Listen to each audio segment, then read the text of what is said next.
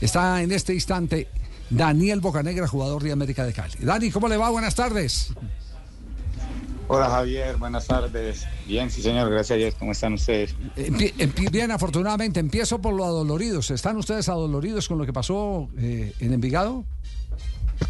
Sí, sí, la verdad que, que mucho.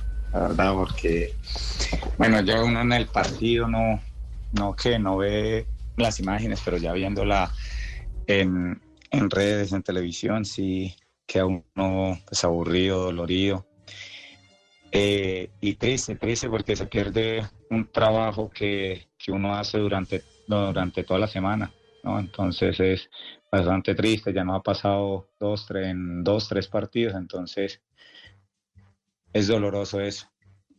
Sí, es bien, complicado. Bueno, pero, pero en el caso de ustedes, los futbolistas tienen que eh, eh, tragar entero y yo lo digo tragar entero porque cualquier cosa que digan eh, sobre el particular... Tendrán que asumir esa eh, responsabilidad. Puede, ser utilizado en su contra. Por, ejemplo, me acaban de anunciar que también hay código para los accionistas. Para los accionistas, ah. entonces, pero no es tan, no es tan severo las aplicaciones como lo es para los eh, que tienen la representatividad en, en, la corporación, en los actos corporativos, como por ejemplo la Asamblea de la DIMAYOR. El jugador lo pueden sancionar. Digamos que, que en el caso Bocanegra, cualquier cosa que diga se será utilizada en su contra, pero, pero lo que sí no puede esconder es el malestar de que su trabajo se vea eh, perjudicado, su esfuerzo se vea malogrado por una decisión de tipo arbitral. Dicen que el, dicho que sin buenos arbitrajes no podrá haber buenos partidos. Y hace rato que eso, ese dicho eh, no lo podemos eh, aplicar a plenitud, salvo uno o dos partidos, por ejemplo el de anoche en la ciudad de Barranquilla, del que estaremos hablando más adelante. Pero eh, Daniel, ¿cómo, cómo hace el grupo para recuperarse? ¿Qué es lo primero que les ha dicho el técnico Farías?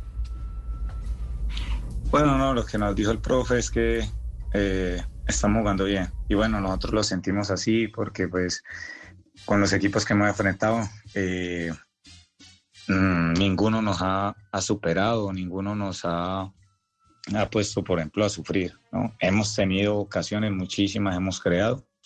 Estamos eh, en esa racha de, de que no, no concretamos lo, lo, que tenemos, pero yo pienso que esto va a pasar, va a pasar por, por cómo estamos trabajando, eh, yo pienso que con el trabajo esto se va a sacar adelante y va a ser lo más rápido posible. Daniel, ayer en la transmisión eh, hablábamos mucho acerca de la tranquilidad con la que usted sale jugando y llegamos a la conclusión de que eso es algo innato por su técnica.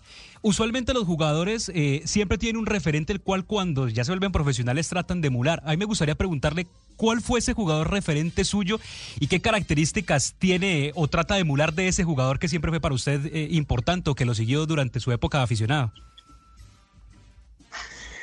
Bueno, sí, uno por ahí la tranquilidad le ha dado un poco también la técnica y gracias a Dios eh, tengo una técnica muy buena, muy buena y bueno, no. Y con la experiencia que tengo ahora, los partidos te van dando eh, esta, esta tranquilidad, ¿no? por llamarlo así, porque pues igual uno nunca está tranquilo, siempre tiene que estar preparado y no tratar de equivocarse, porque en la posición en la que juega uno, donde se equivoca es donde se ve más y puede terminar algo fatal para, para el equipo. Ya, pero esa frialdad es de siempre, Daniel, sí. Lo sacaron de la nevera.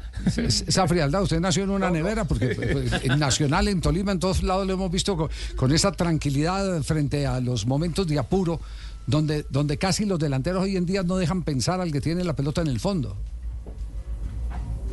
Sí, Javier, como le decía, gracias a Dios, esa tranquilidad la tengo hace muchísimo tiempo cuando jugaba en, en Huila, en Atlético Nacional y ahorita que estoy en el extranjero también. Eh, incluso en el extranjero lo valoran más porque como estoy en el fútbol paraguayo y uruguayo y eso es de meter, correr, y, ahí era, por decirlo así, como un, poco más fácil que los delanteros pasaran de largo porque iban con todo, entonces ellos no me conocían, entonces eh, me, ¿qué? se me hacía más fácil, pero sí era también a veces en contra porque, como le digo, son muy dinámicos y presionan muchísimo, entonces sí, los compañeros, eh, la verdad que me, me halagaban en ese, en ese, en ese sentido, ¿no? Que como tenía esa frialdad. Pero pues, como digo, siempre, siempre la he tenido. Gracias a Dios siempre he tenido esa frialdad y bueno, ¿no? es algo bueno a mi favor, ¿no? Pienso yo. Y con respecto también a los ídolos, cuando jugaba de lateral derecho veía mucho a Dani Alves. A Dani Alves siempre me encantó eh, porque era muy tranquilo la técnica que tenía, eh, la verdad los centros que metía. Y ahorita de central veo mucho a, a Sergio Ramos y a Bandai. Qué bien, Dani, qué bien. Dani, eh, los que lo hemos visto en el fútbol colombiano sabemos de su ADN y de meter la pelota siempre allá al área, siempre al fondo. ¿Es una petición también especial del profe Farías o usted la toma y de una va buscando los delanteros? No, yo la, la tomo y miro el espacio. ¿cierto? Miro, hablo mucho con, con mi lateral y con los extremos. Más que todos los del perfil, los que me quedan al lado contrario. Porque es ahí donde podemos sacar eh, esa ventaja y muchos eh, no, las, no, no se esperan ese balón cruzado a la espalda y también es difícil porque lo sé porque soy defensa, es muy difícil defender esos, esos balones cruzados y los que vienen rápido también. Entonces trato de hablarlo con mis compañeros antes de, de los partidos y que estén muy atentos, que muchas veces yo por ahí los miro antes y cuando tengo el balón ya sé dónde están más o menos ubicados y, y que y trato de ponerle el balón ahí. Y también hablo mucho con los delanteros, que con Adrián y con Holgado lo hablamos ayer. Eh, decía, como estamos con dos puntas, uno cuando uno sale a recibir, yo sé que el otro me va a hacer el movimiento a la espalda del central, donde está generando el compañero el espacio. Entonces eso lo hablamos y la verdad, eso es de mucha comunicación. Claro. Es la clásica lectura del que eh, sabe cada momento del partido, que conoce cada momento del partido. Eso es indudable, eso lo dan los, eh, los años, la experiencia. Y, y una pregunta final, eh, ¿sigue practicando después de entrenamiento los tiros libres, eh, Dani? Sí, sí, señor. Con Edwin eh, y con el Nietzsche eh, mantenemos practicando tiro libre.